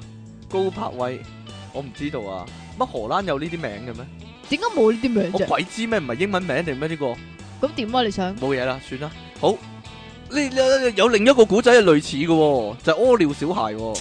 咩嚟㗎？咪有個有個像咧，嚇係有個誒呃男仔屙尿嘅。嚇其實嗰個像係紀念嗰個細路仔噶。紀念個細路仔屙尿，係啦，冇錯啦。點解咧？點因解啊為咧，原來嗰陣時咧，世界大戰定乜鬼嘢大戰咁樣咧，打仗啊，咁就有個即係有個有啲恐怖分子嗰啲是但啦，嚇咁就即係有個炸彈咁樣想想炸晒成個城噶。佢有個有個藥引咧，咁樣去到個軍火庫度，成個軍火庫爆炸，咁個城嗰啲人就死晒噶啦。咁、個男仔咧見到死啦，就嚟炸到去啦，個嗰個藥引嚟嚟嚟嚟喺度燒啊嘛。咁佢就即刻摸褲咁屙尿，即即係射識咗個藥引咯。咁佢篤尿都幾大篤噶喎，係啊，佢忍咗好耐㗎啦，係就去到嗰度啱啱屙啫，咁樣咯。咁佢救翻個城，啲人唔係紀念佢咯。哦，你冇聽過呢個古仔咩？但係咁嘅，我聽過古仔咧係咁樣樣嘅。嚇咁從前咧就有個阿爸，咁就唔知點解咧就救咗個細路。咁但係咧嗰個細路咧就好曳好曳噶喎，即奇啊嘛，嗰個細路唔係啊叫係。咩啊？個細路咧好曳好曳啦，咁又唔識知恩圖報啦，仲揾支箭咧嚟射過阿伯添啊啊！啊啊！咁佢射阿咧伯同阿嬸啊，係啊，咁咧佢唔止射過阿伯，又射過阿嬸喎。咁跟住咧，仲射咗好多好多好多人添啊！係咁一出到街咧就喪射啊！嚇你知唔知佢係邊個啊？佢係邊個咧？佢就係丘比特啊佢就愛神丘比特啊！ 但係你知唔知希臘？ 你但係丘比特其實羅馬名嚟㗎。你知唔知希臘原本個名叫咩？叫咩啊？埃羅斯啊，好似叫咩啊？愛羅斯，愛羅斯係，愛羅斯，愛羅好中意好啦羅斯噶。斯，算數。好啦，咁樣誒，糖果屋咧有冇聽過啊？我哋上次有冇講啊？糖果屋，我都唔記得啊啦我。記得應該冇嘅，係啦。但係糖果屋咧好衰嘅開頭，我覺得個古仔唔係幾開心噶，因為咧嗰兩個兄妹咧係爸爸遺棄佢哋噶，你記唔記係得咯啊？跟住佢哋就走咗入森林啊！係啊，因因為個爸爸話佢哋養唔起兩個細路啊，咁佢就帶佢入森林度咧就話就野餐。吓，係啦，咁即係跟住就帶拋到入棄深咗佢啦處嘅時候就走咗。但係嗰兩個兄妹好醒㗎，佢咧攞嗰啲麵包碎咧，咁樣一路留低嘅記號咧就翻翻屋企㗎。但係佢爸爸都死心不息咧，下次咧又帶佢入啲啊。咁後尾啲麵包俾啲嗰啲松鼠啊、雀仔食咗，佢就翻唔到屋企啊。咁啊，咁嗰兩兄妹就揾到間糖果屋咧，就入去食糖果啦。其實呢個故事係教訓我哋啲咩嘅咧？教訓我哋啲咩？但係你唔知啊，因為個巫婆入面有個巫婆㗎嘛，糖係果屋啊。，係啊，咁佢話咧，誒、佢就韞咗嗰兩兄妹，就係咁喂佢哋食嘢，跟住個係咁喂佢哋食糖啊、餅乾啊嗰啲嘛，跟住個個巫婆話等你食到肥肥白白，我就劏咗你嚟食咁樣啊 嘛。你有冇聽到呢度啊㗎？咁嘅話我唔係啊，咁要佢食咁多糖啊，食咁多餅咧，所以肥咧，咁應該佢一湯咧，啲肥膏係啲或者脂嗰啲肪壓啊嗰住啲晒，或咧，者壓住係晒。啊，逼晒出嚟咯。但係個男仔好醒㗎，因為個巫婆係睇唔到嘢嘅，個巫婆睇唔到嘢嘅。我咁咁個巫嘅，婆要摸佢隻手啊，等下摸下你手肥唔肥先。咁每次個男仔都攞個掃把俾佢摸啊。佢摸到，咦，咁骨瘦 如骨瘦如柴咁樣嘅，就唔食佢住咁樣啊！真㗎，我講真㗎。你係但 俾係個個巫婆掃把佢個冇咩巫？婆好白痴嘅，即係摸到個掃把都以為係人嘅咯，好離奇。唔，係俾第二度佢摸咩？後尾都係咁㗎，好似誒三隻小豬咁㗎，點俾第啊？二度去摸， 係啊咁幼咁樣，係啦，未食得住咁樣， 但係一摸就大咗喎。好，係咁咩啊？咁容易大嘅咩？鬼知咩？ 養到十八歲嗰時咯。係哦，咯，一柱擎天。 跟住咧，又係個巫婆要食佢嗰時咧，就煲咗煲水，跟住個男仔就拱個巫婆就去煮滾咗咯，就係咁啦。完完完了，咁白痴同埋好殘忍，啊！都好殘忍 嘅細路仔，都話童話故事嘅死亡率真係好高，好高。噶。啲同埋咧，童話故事有另一樣不可思議嘅嘢。啲細路啊殺啲巫婆啦，呢呢個都唔奇啊，即係保護自己啫。但係童話故事入面有個有樣嘢係最唔合理嘅，我覺得。係點咧？就係嗰啲童話故事入面啲壞人咧，講嘢都好斯文嘅，即係我要食咗你噶啦，佢唔會咁講啊，我會懟冧你噶，或者咧我會食咗你啊咁樣噶，佢唔會講粗口啊，呢啲童話故事啲壞人，個話明係壞人嚟噶嘛，講一兩句粗口先係先係真實噶嘛，即係佢哋唔會咁樣，所以佢 哋唔會佢唔會話嗱，如果你夠膽爆我大鑊嘅話，我就懟冧你咁樣噶嘛，係咯，但係佢唔會噶，如果你夠膽。講出去嘅話，我就會殺咗你噶啦。 即係啲壞人講嘢都好好，即係通常啲阿媽咁講啦。啲壞人講嘢咧，通常都係好斯文噶。係啊，係咯笑笑口咁樣，然之後同你講噶嘛。係咯，冇錯啦，冇可能嘅事嚟噶嘛。 即係即係即係魔鏡魔鏡，世界上邊個最靚嚇？揾人同佢揾人同我懟冧佢咁樣，個巫婆唔會咁講噶嘛。 佢都係叫話你幫我殺咗佢啦咁樣 噶。好好斯文，啲人太過斯文啦，冇可能嘅事嚟。因為現實世界啲壞人係好粗口爛舌噶嘛，係咧。咁講你咧？我講真噶，咁你咧？我我咪係好人咯，所以係咩我講嘢斯文噶嘛， 係咩係咯。好啦，仲有呢個獅子和老鼠，呢個唔係我中意啲好簡短嘅古仔啊，就係咧。又系只老鼠玩只狮子嗰啲啊嘛，唔係喎，係有一次個老鼠俾個獅子捉咗，個獅子話要食佢，個老鼠就話：哎呀，獅子大王，你唔好食我啦，我咁細隻，你都唔飽噶啦，食咗，不如你放過我，下次呢，我感恩圖報，我救翻你咁樣啊。個獅子就話：你咁細兜，點救我啊？咁樣，不過算啦，我就唔食你啦。咁樣，後尾呢，點知個獅子呢就中咗獵人嘅陷阱，就俾個網網住咗。你冇聽過呢個故仔咩跟住？咧跟住個老鼠見到啊個獅子就。笑 佢咯，俾人捉咗嘛，佢就想救翻佢嘛，咁翻屋企攞铰剪嚟剪爛個網，救翻個獅子咯，係咧？你冇聽過呢個古仔咩？做乜咁呢喎？个故事教训我哋啲乜啊？ 即係話你唔好睇少嗰啲細兜嘅人啊細兜嗰啲人咯，係咯啲。细兜嘅人有陣咧识時都用好大铰碌剪，係咯有噶陣，時都好大碌。唔係，即係嗰啲，即係你唔好睇小人，同埋咧你幫人一次，人哋會幫翻你咯。我我就係俾呢個古字困困咗啦。哇，幾乎想講粗口添。哇哇，即係我現實世界之中，我幫嗰啲人咧，多數都唔會幫翻我噶啦。因为你细兜嘛，同細兜大兜冇關喎，呢、個古仔都話。但係嗰啲古仔通常唔會講嗰啲咩權力越大責任越大嗰啲嘅。蜘蛛俠咪有讲咯，得蜘蛛俠係，但係蜘蛛俠唔係童話故事嚟噶嘛。 好啦，仲有呢、個一千零一夜嗰啲，我哋好少講噶喎。嗰啲阿拉丁神燈丁係啦，阿拉丁神燈就係個細路仔執就到個神燈，系啦，嗰个神灯咧就唔知点用佢噶唔會捽下捽喎，下，個個個阿拉丁啊，見到個燈污糟咪捽下捽下咯哦，跟住嗰盞燈就傳嚟一把聲啦。啊，啊！ 哦咁就出咗嚟啦，出咗啊， 出咗嚟啦，咁就話我幫你，但係原來咧原本個阿拉丁神燈個古仔咧，佢係佢係冇講三個願望噶喎，系咩？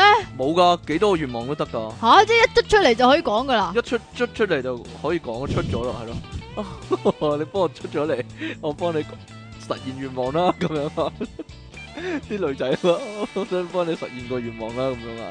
係咩？係啊啦咁咪有手袋咯，唔知道阿阿拉丁咧要咩咧？要間大屋啦，同埋要娶咗個公主啦，咁樣啊係啊，好好市儈嘅都係一千零一夜啲古仔多數都好市儈嘅，真㗎。 但係點解我聽個古仔係係有個女人攞到個神燈咧，跟住三個願望，佢話我乜都要咁樣㗎，係，咯，係咯，嗰個係咪係咪童話故事嚟㗎？我乜鬼都要咁樣嘛。咁就有好好多多嘢出嚟係啦啊喺佢面前啊，咁樣係啦 咯，嚇嚇嚇嚇嚇，好啦。嗰個一定要講嗰個字先至講到成個古仔出嚟噶啦，你算吧啦，乜人都要啦，佢話。算吧啦你， 你記唔記得阿里巴巴與四十大盜啊？唔記得，咦，我淨係記得林子祥啫，差唔多噶啦，講晒噶啦。 但其實佢，但係呢個古仔好冒險㗎，因為阿里巴巴咧偷窺到嗰啲大賊咧、啊入個山窿嗰度嘛。嗯但係嗰陣時咧已經好先進㗎啦，有嗰個聲紋系統啊，係聲紋系統嗰芝啲。麻開門，芝麻開門，係啦，佢要講暗號嗰道門就會開啊嘛。咁阿里巴巴咧偷啲賊走咗咧，點解啲賊唔喺入面住嘅咧？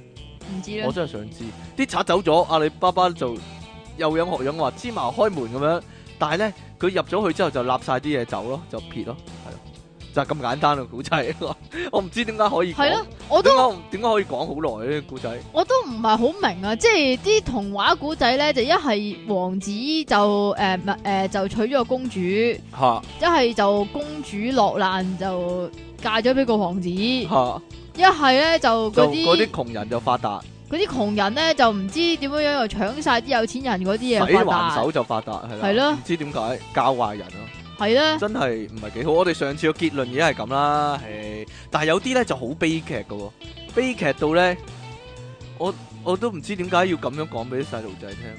賣火柴的女孩，係啊，賣火柴點解啲咁女孩，慘咧？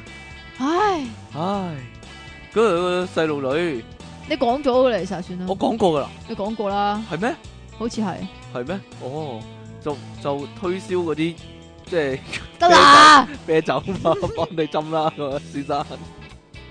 着到條裙好短嘅呢個啊，但但係成日我印象中賣火柴的女孩係同小紅帽係同一個人嚟我都係喎，喎，點解咧？因為賣火柴啲女孩都係戴住頂佢小個紅帽打噶扮咯，係一樣噶，係咯，係即係啦賣賣即係小紅帽都已經夠慘噶啦，我但即係俾只狼嗒咗，冇啊冇事啊，後尾唔係啊，好搞笑㗎，你唔喺記個得？肚皮嗰度出翻嚟啊嘛，係啊，小紅帽係嗰個咯古仔咧係，但係點解小紅帽又好似同三隻小豬有關冇咁啊？關冇關，因為都有大野狼啊嘛，係咯，同埋都後尾係小紅帽喺煙通嗰度係咯爬落去後啊尾嘛。解開個狼個肚度救翻小紅帽出去嘛，救翻小紅帽同埋 暗胃液阿嫲溶咗，得啦，我知啦， 即 係血肉模糊咁啊！呢個咁前先嚟啊！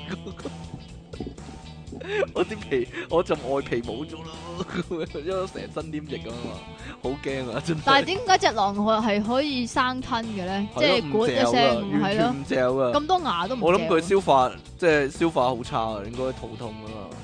嘿，好啦，仲有呢、個，我我想知呢個究竟有冇講過咧？醜積淇嘅古仔。哎呀， 有一日咧，積淇媽 媽就生咗一竇積淇出嚟咯。 咁其中一個咧，咁全部都係好大波啊，又好靚嘅。咁其中一個咧就好平嘅，同埋咧好醜樣嘅，嗰、個醜積淇啦，啲頭髮亂晒龍咁樣嘅。嗯，後尾嗰啲啲其他積淇就笑佢啊， 啊你冇波嘅。 你頭髮咁亂嘅咁樣， 咁醜樣嘅咁樣， 同埋單眼皮嘅咁樣。後尾咧，哎呀，嗰、個嗰、個即奇長大咗啦，就望下啲湖水啊，先發現哇， 成個傻仔咁嘅完咁樣啊就完咗啦。 呢、個就係、呢個醜即奇嘅故仔吓，唔係咁。 我諗啲人咧。以後就會講呢個版本俾啲細路仔聽啦。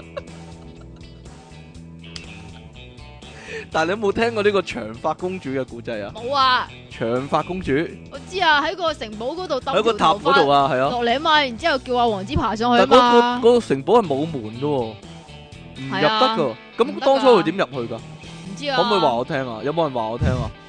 當初嗰個女仔點入去嘅咧？俾人困住咗嘛？其實個女仔應該痛到死啦，係嘛？即係點可以承受一個人嘅重量啫？嚓一聲搣搣斷晒啦！啲頭我髮點知啫？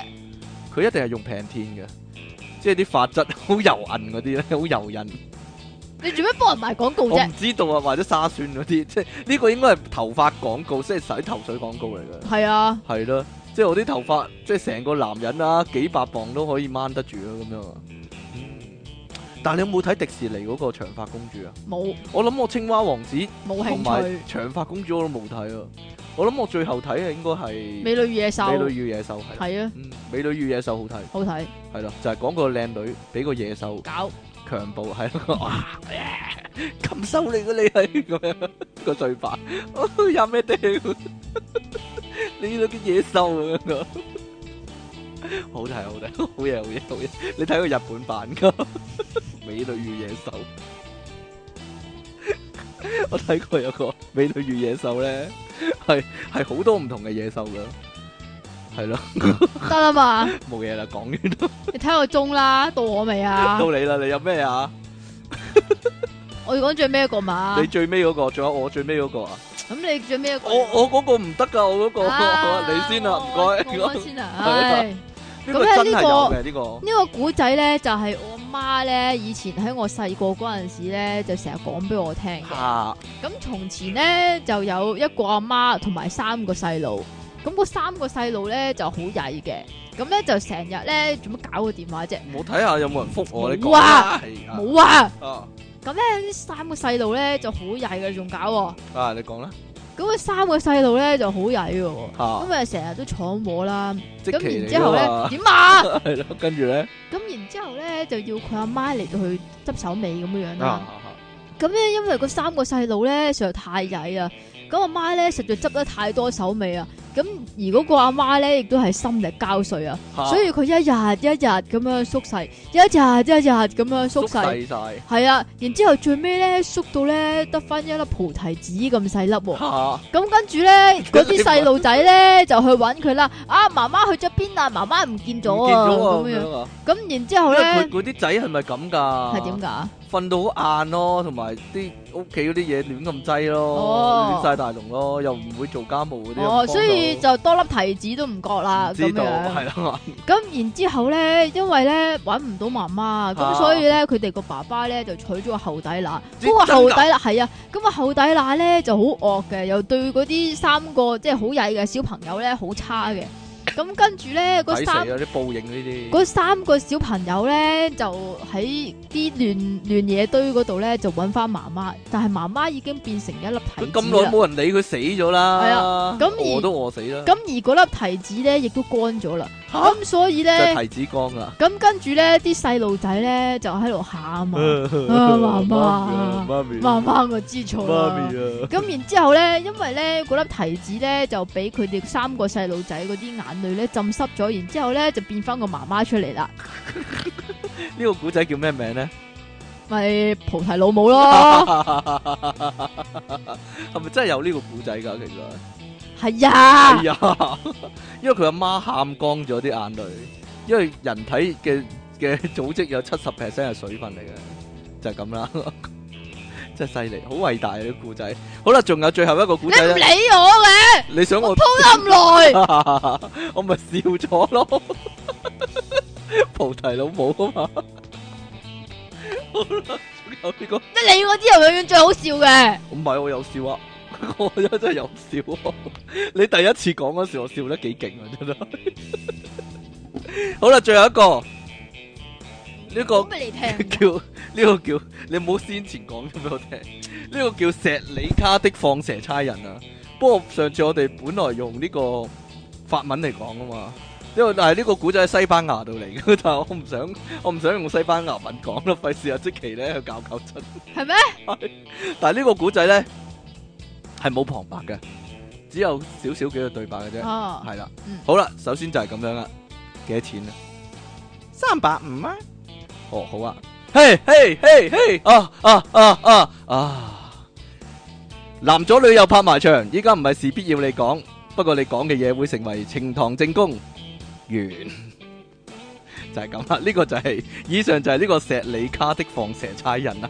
究竟個古仔係啲咩咧？大家自己諗下吓。即係耐人尋味啊真啦係。奇怪，真係無題啊！真係一個 好啦，出體傾送出阿拉丁神燈一盞啊！你嗰盞啊，哎，我嗰盞要要揾人捽下捽 佢一啊捽嘛。佢，係啦，咁然之後你又出咗嚟唔啦，知道又我啊，即期送出菩提一粒，菩提老祖一執， 菩提老母一粒，即期離讓神，故事好動人，爆炸詩人上哎呀，作詩啊嘛，出體傾離岸神，你哋好，又話大結局，睇死你哋又係揾人笨噶啦！你上次話次次大結局之後都出事，有報應啊嘛，今幕你哋有冇事啊？睇嚟幾時死啦？心急人上，電頭先腦。咪出咗事咯，出咗事啊！唉呀，剁爆咗個機啊！電腦大爆炸節目主持人，你哋好啊！出體傾做乜剃光頭同留鬚啊？受咗乜嘢刺激啊？改變形象咁話咯喎，咁即其離岸神又點改變形象啊？會唔會失驚無神走去隆胸隆對巨魚翻嚟啊？心虛人上，點啊？相反咗啊嘛！點啊？心虛人，關我咩事啫？到你啊！ King Sir 即其你哋好，一睇到又大結局，真係要抽時間打幾句俾你哋。話說當年第一次大結局，我真係以為你哋講真，仲搞到我唔開心咗一排。點知真係想講粗口，狼來了啊！King Sir 點解冇講狼來了呢？另外想問下 King Sir，點解依家仲會 S D message 嘅？咩聲啊？系啊，send message 嘅 WhatsApp 啦，應該唔使打電話 number 喎，咁咪唔使驚 send 錯 message 咯。另外，其實偉華中心同好運都有老花賣，偉華係專賣電腦軟件，而好運就主要賣 PS 同電腦 game 嘅。呢個都係啊，同你講啊，係啊，出體方敬文，赤聽頭市中人，即其離安神，老番嘅達人，你好忽唔上，哈哈哈哈哈！好多信啊，今日，因為我呼籲咗啲人就 send 信俾我啊。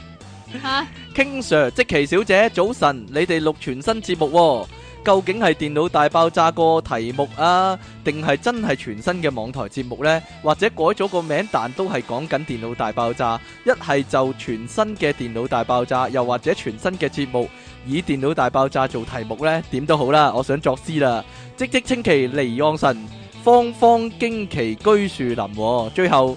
由出體傾送出電腦大爆炸粵英雙語廣播新曲加精選一套啊！你清白時我瀟灑嘅 G D 金正恩上我啊！啲人都啲人都識穿咗你嘅詭計啦，都你啫嘛，係咩關我鬼事咩？有時要咁先得噶嘛，係係，啊。你唔明噶啦，清霸的電腦核爆炸的兩位主持人，你們好。聽講你哋真係接咗個長壽節目，開個新節目、喎，估唔到你哋真係接咗佢。不過我認為，就算係新電腦大爆炸好，電腦大爆炸疾風轉好，定係知電腦大爆炸又好，新節目都係得一集歷史，再下一集。又回到第一百五十八集《電腦大爆炸》噶啦。講到大結局，你哋今次個大結局真係好咗，不過我覺得你哋大結局已經好似狼來了咁，所以冇乜效果。就算一個禮拜冇出節目，都冇乜新鮮感，係咁先啦。恭祝你們清化，即其離岸神，新節目重生。奉出體傾呼籲而寫信嚟嘅 NT O 零住金吉斯人上。真係俾人睇穿晒你啊！真係。你啊，好啦，有一日朕同 friend 經過萬寧門口，佢塊牌寫住強得幾多得幾多，個 friend 就話：哇呢句嘢咁賤格嘅，阿朕點睇都唔覺有咩問題。於是問點賤法啊？有冇將個拍檔有腳臭喺節目爆出嚟咁賤啊？friend 就話：咁就冇，不過強姦得幾多個得幾多個喎、唔係電視劇啲山賊先咁做嘅咩？請問朕要點回應呢？即其離岸神變性做強人。急就將嘅令你大嘔特嘔的荷蘭產上。好啦，繼續係朕啊！情景問題、喎，當一位基佬同你講一陣出深水埗睇下有冇平價 pet 先嘅時候，你會俾啲咩反應呢？神合耳壁冤上，平價 pad 啊平，價嘅 pet 啊，係啊，好啦，要唔俾要多啊封你啊，你呢個係嘅咩？係啊， 二撇傾壽司期都有好耐冇聽你哋做網台節目，係唔係出咗位唔記得晒你哋班聽眾呢？好啦，言歸正傳，講翻你哋上次節目大結局，講嚟水講 去，點解啊？講嚟講去你自己 cut 咗個水字啦，我真係俾你激死啊！真係點解咁耐讀信你都係要咁樣，你真係咁佢打得出嚟應該 係有意思㗎啦冇。意思啊！哎呀，講嚟水講去，都好似冇講到啲漫畫大結局嘅，例如《龍珠》啦，《火影忍者》啦，仲有死唔斷氣嘅《Hunter》同《玻璃少女》啦。好啦，今次講全新節目，係咪真係電腦大爆炸第一百五十七集呢？我諗你個答案都係鬼知咩？與其改節目名，不如加多啲新環節啦，例如即期周記啊、荒山貴姓等等。聽眾率肯定高過你哋啲電台節目啊！